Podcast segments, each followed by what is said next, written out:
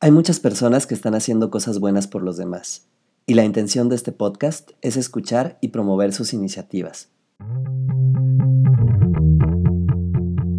Hola a todos y bienvenidos a Altruistas, el espacio donde emprendedores, activistas y empresarios nos cuentan por qué hacen lo que hacen y cómo eso contribuye a la sociedad. Hoy me acompaña Abraxa Sosa, ingeniero, emprendedor, tallerista y fundador de TicTech, un laboratorio tecnocreativo que impulsa a las startups que cambiarán al mundo.